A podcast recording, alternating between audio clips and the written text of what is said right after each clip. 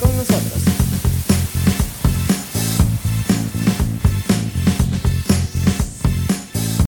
¿Y cómo está mi gente linda de Español sin Fronteras? Bienvenidos una vez más a este podcast en donde el protagonista es el español. Yo soy Gaby Chiaro, soy traductora e intérprete, correctora y profesora de idiomas y hoy los voy a estar acompañando en este recorrido por el idioma. Hoy vamos a hablar de un tema súper interesante, como siempre. Vamos a hablar de la situación del español, del idioma español en el mundo. Vamos a saber cuántos estudiantes de español hay, cuántos, eh, cuáles son los países más interesados en aprender español, cuáles son las estimaciones para el futuro sobre nuestro idioma y muchos más datos curiosos e interesantes sobre nuestro idioma español. Por supuesto, no podemos iniciar el episodio sin agradecer a nuestros aliados, la de la Academia de Idiomas, que es la mejor opción si deseas aprender inglés. Y ya un poco fuera de publicidad, eh, no, en serio, estamos muy contentos porque la semana pasada iniciamos un curso, un curso de, de inglés básico y se llenó. Se llenó y, y oye, de verdad que estamos súper agradecidos porque esto fue algo que es algo que tiene tiempo, o sea, la era academia tiene tiempo ya en el mercado, pero en el mercado físico, pero desde que comenzó la pandemia tuvimos que hacer como una reinvención de lo que es eh, la academia y bueno, ya está dando sus frutos, estamos súper contentos y agradecidos. Si quieren saber más, eh, por favor sigan las redes, las voy a dejar aquí abajo y el canal de Telegram si quieren aprender eh, inglés de manera gratuita, que ahí damos tips diarios, eh, mandamos canciones, recomendaciones, etc. Así que está muy bueno, síganlo. Y a los chicos de Dame 5, Podcast Dame 5, que también están haciendo un trabajo increíble, increíble. O sea, yo estaba haciendo contenido para Español Sin Fronteras y me estaba inspirando en ellos porque tienen el Instagram súper organizado, tienen eh, todo bien, bien, bien estructurado. Entonces de verdad los recomiendo mucho. También los voy a dejar aquí abajo. Y ahora sí, vamos a dar inicio a este maravilloso episodio que nos va a dar muchos, nos va a dar muchos datos interesantes para compartir sobre el español. Estos datos que les voy a compartir no es que, bueno, no es que son inventados ni nada, son eh, sacados del informe del Instituto Cervantes, el informe anual que ellos sacan que se llama Español, una lengua viva. Ya tienen más de una década sacando este informe y, y nada, yo cuando inicié este podcast, casualmente coincidió con el informe del año 2019, porque este podcast se inició el año pasado, y yo hablé en ese episodio, en esa oportunidad, del informe. Y hoy lo que hice fue tomar datos interesantes, o sea que para mí son interesantes, por supuesto, y comparé los números del 2019 con los del 2020. Claro, no es que me puse a comparar todo el informe, porque realmente es un informe bastante denso, bastante extenso. Creo que necesitaría al menos, no sé, cuatro episodios para hablar de, de todo el informe, pero sí recopilé los datos que para mí eh, me parecen más interesantes y más fáciles de, de manejar para todo tipo de público, no necesariamente tienen que ser lingüistas, ni traductores, ni eh, filólogos para entender esto, sino que son datos que realmente son interesantes para todo público. Entonces, pues esa, esa es más que, más que todo la idea yo, bueno, estamos grabando este episodio. Ahorita es 2 eh, de junio. Increíble. Increíble que estamos en junio. O sea, yo no puedo creer 2 de junio del 2021. Y este año me, me, me da un poco de gracia, ¿no? Porque yo siempre he creído en el poder de las palabras y bueno, ustedes saben que yo soy venezolana y hace, bueno, antes de la persona que está gobernando ahorita Venezuela estaba Chávez. Y él siempre decía que, que hasta el 2021, o sea, hasta el 2021 venceremos. Y era como que en ese momento se escuchaba lejísimos, ¿no? Se escuchaba como que, wow, en 2021 este tipo está loco. Y era como, para él el año necesario, o sea, todos esos años eran necesarios para llevar a cabo sus planes, ¿no? Entonces yo digo, ya estamos en el 2021, pero todavía el chavismo no ha caído. Pero todavía quedan seis meses, así que hay esperanza. Pero siempre que hablo del 2021 es, la, es lo que se me viene a la mente y yo creo muchísimo en el poder de la palabra. Así que vamos a ver si, si esto tiene tanto poder, ¿no? Y ya dejando de un lado la política, vamos a comenzar con el episodio. Eh, quiero iniciar el episodio con una afirmación del Instituto Cervantes, o sea, del informe del Instituto Cervantes, y es que el español es la segunda lengua materna del mundo por número de habitantes. Esto es increíble, esto es maravilloso que seamos la segunda lengua materna del mundo por número de habitantes. Eh, hay varios factores que influyen aquí pero bueno, sobre todo el factor más importante es el factor demográfico, es decir, la gente. Hay mucha gente em, que habla español, o sea, el español se habla en muchísimas partes del mundo, e incluso se habla en los cinco continentes, más, un poquito más adelante les voy a hablar de eso. Pero sí, este es el factor más importante de, que influye para que el español sea considerado la segunda lengua materna del mundo. Con respecto a los cinco continentes, sí, el español se habla en, bueno, en el continente americano ya sabemos que cuando me refiero al continente americano me refiero a todo, a toda América, ¿no? Se habla en la mayoría de los países de América Latina, en muchas islas del Caribe, Centroamérica y en Estados Unidos hay una comunidad muy fuerte de hispanos. Y ya más adelante les voy a hablar de este caso que yo creo que va a ser muy curioso para, para todos. Pero sí, bueno, en el continente americano obviamente se habla español, es el, idioma, el idioma que predomina en este continente. Em, vamos en Europa, vamos a Europa y tenemos a España, que es el principal referente en, en Europa. Pero además de América y Europa, también el español se habla en Asia. En Asia tenemos a nuestra representación Filipinas. Hay una comunidad eh, no tan grande, pero sí, pero sí es una comunidad importante en Filipinas que habla español como lengua materna. También en África tenemos al país Guinea Ecuatorial y un poco en Marruecos, también leyendo e investigando para este episodio, descubrí que en Marruecos también hay una comunidad pequeña de hablantes de español como lengua materna. Recordemos que Marruecos está al sur de, España y por supuesto es natural que esto suceda, ¿ok? Y otro dato interesantísimo que descubrí es que hay una zona en África llamada el Sáhara Occidental, que queda en la región norte de África, en donde hay una comunidad también eh, bastante peculiar.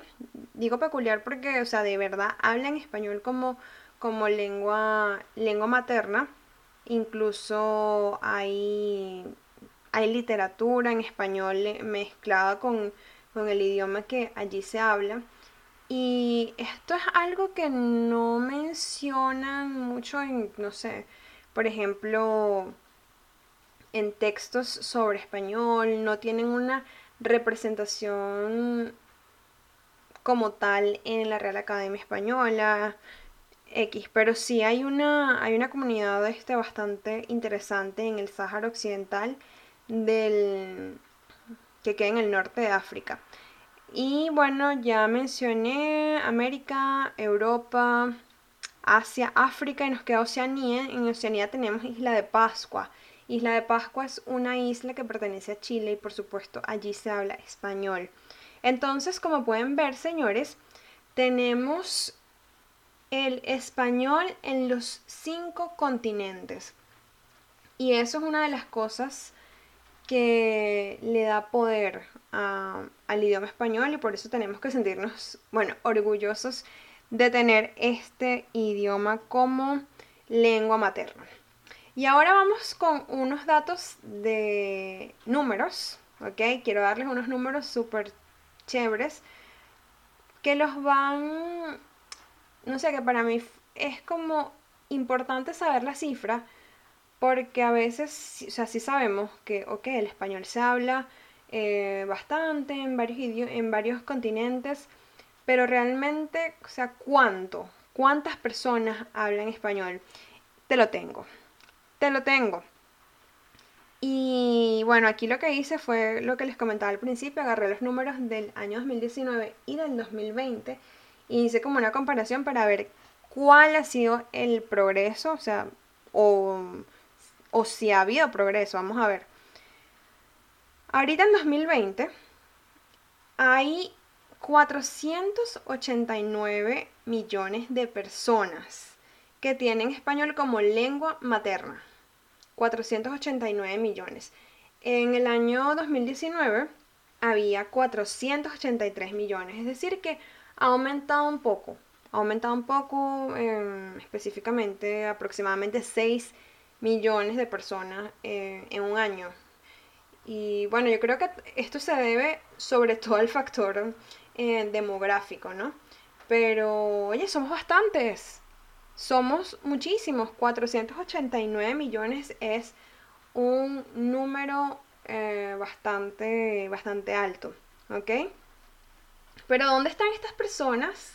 ¿Dónde están estas personas? Bueno, ya habíamos hablado que estamos regaditos por el mundo en los cinco continentes, pero yo quería hablar de un caso en particular que a mí me llama mucho la atención y sé que a ustedes también les va a llamar la atención, y es que hay una comunidad súper importante de hispanos en Estados Unidos. Y voy a abrir esta parte del, del episodio con una afirmación que leí ahí en el, en el, informe del Instituto Cervantes. Y es, les voy, les voy a leer textualmente. Si la comunidad hispana de los Estados Unidos fuera un país independiente, su economía sería la octava más grande del mundo por delante de la española. Esto a mí me voló la cabeza porque cuando uno piensa en Estados Unidos, uno piensa en un país angloparlante. Y saber que hay una comunidad tan importante de hispanos que incluso podrían superar la, la economía española, o sea, serían la octava economía más grande del mundo.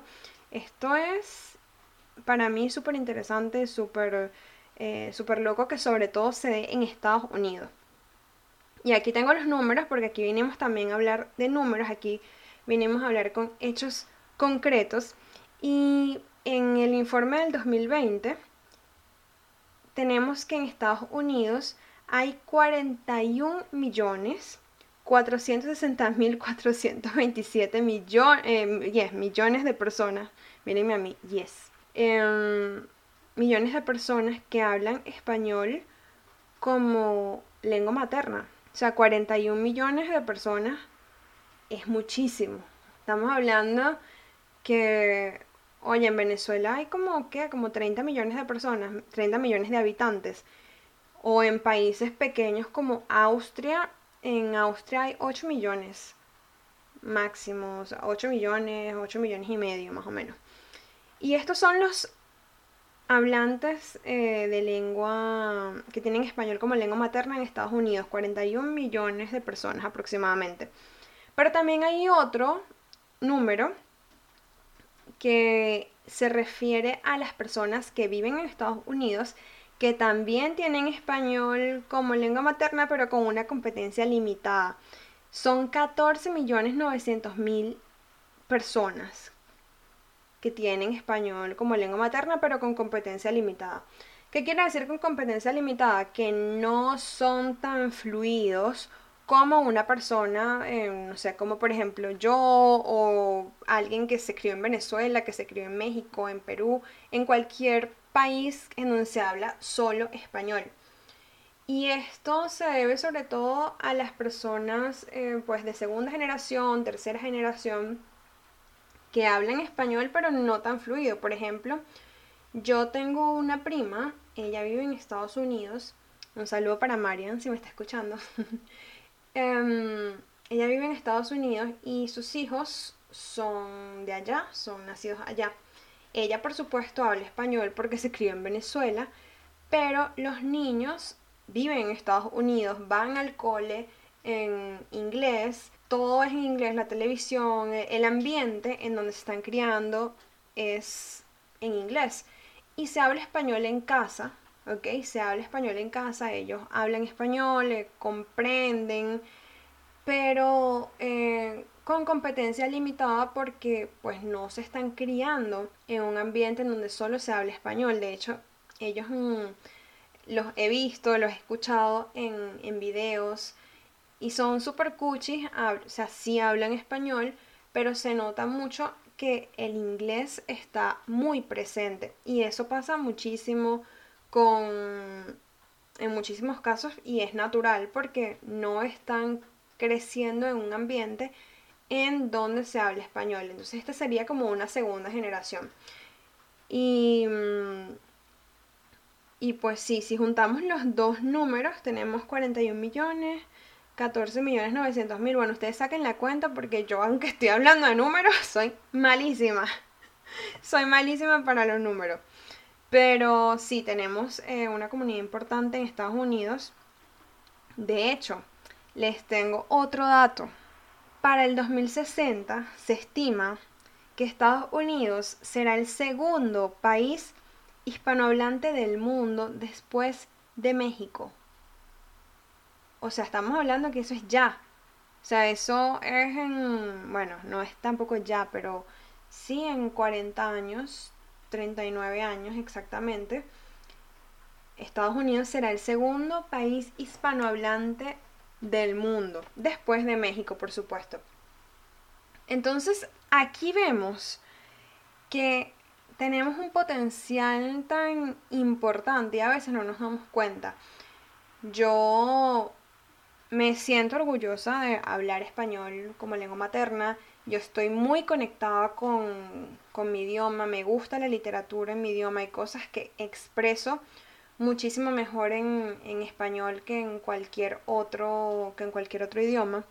Y eso me encanta pero algo que yo he notado es que hay mucha gente sobre todo en los videos que he visto han sido de personas que viven en Estados Unidos que no son que no se sienten tan orgullosas de, eh, de hablar el idioma, hablar español. De hecho, había un video que yo vi y era un señor, él estaba vendiendo, estaba despachando en una franquicia de estas de comida rápida y llega una, una mujer y le dice, o sea, le pide la orden en español. Le dice, bueno, no sé, dame una hamburguesa, por decir algo. No me acuerdo exactamente la orden, pero por decir algo. Ella dijo, ah, me das una hamburguesa. Y él, eh, sorry, ah, I don't speak, uh, no speak Spanish. Pero así con ese acento marcado que se nota, o sea, se nota que no es nativo de inglés y que precisamente la, su lengua materna es el español. No, no, no speak Spanish. Y entonces ahí las, las las personas que estaban pidiendo eh, lo, lo, comenzaron a grabar porque X era como les dio gracia en ese momento o rabia, no sé. Pero yo no sé si era que el restaurante como tal, la franquicia le prohibía despachar en español, que yo no creo que sea así. O que simplemente él estaba, bueno, practicando su inglés y como dicen una frase por ahí, fake it till you make it, que es como, bueno, aparéntalo hasta que sea realidad, ¿no? Y, pero eso pasa muchísimo, eso pasa muchísimo, la gente se avergüenza em, de hablar español. también había un caso, y les tengo varias anécdotas por aquí anotadas, un caso de la doctora Ana María Polo. Eh, ella es una, una abogada de Estados Unidos y tiene un programa en televisión y es súper famosa en varios países latinos sobre todo. Y entonces había un caso, ella llega, las personas van, exponen su caso y ella da su veredicto, ¿no? Había un caso, eh, no recuerdo exactamente de qué se trataba, pero sí recuerdo el, el inicio. Y llega la persona que iba a exponer su caso y dice como que, hello, good afternoon. Y ella, la doctora Ana María Poli, que, no, ningún hello, ningún hello. Aquí tú hablas español, porque esto es un programa en español. Tú, porque tú te llamas Luna, no te llamas Moon. Y, ay, no, y eso le han sacado más videos virales, más, más cosas, memes y todo en TikTok. Y es algo gracioso, pero que el trasfondo al que quiero llegar es que las personas, aunque hablen español, quizás se avergüenzan un poco de, de, hacerlo. Y yo realmente no entiendo por qué, no sé, tendría que vivir en Estados Unidos para saber en carne propia eh, por qué, ¿no? Pero la moraleja de esto es que tenemos que sentirnos orgullosos, orgullosos de hablar español porque realmente es una, una lengua que, que es muy potente y que va, que va a seguir en potencia, ¿no? Ahora, para la gente que está interesada en em, ser profesor de español, y dar clases de español, les tengo un dato también, dato para todo el mundo aquí. Actualmente, bueno, actualmente en el 2020, recuerden que este informe sale con un año, digamos, atrasado porque obviamente no pueden sacar en el 2021 el informe del 2021 porque no ha terminado el año. Entonces sacan en el 2021 el informe que corresponde al año anterior y así sucesivamente. Entonces, en el informe del 2020 eh, ah, se registró que había 22.329.275 estudiantes de español como lengua extranjera.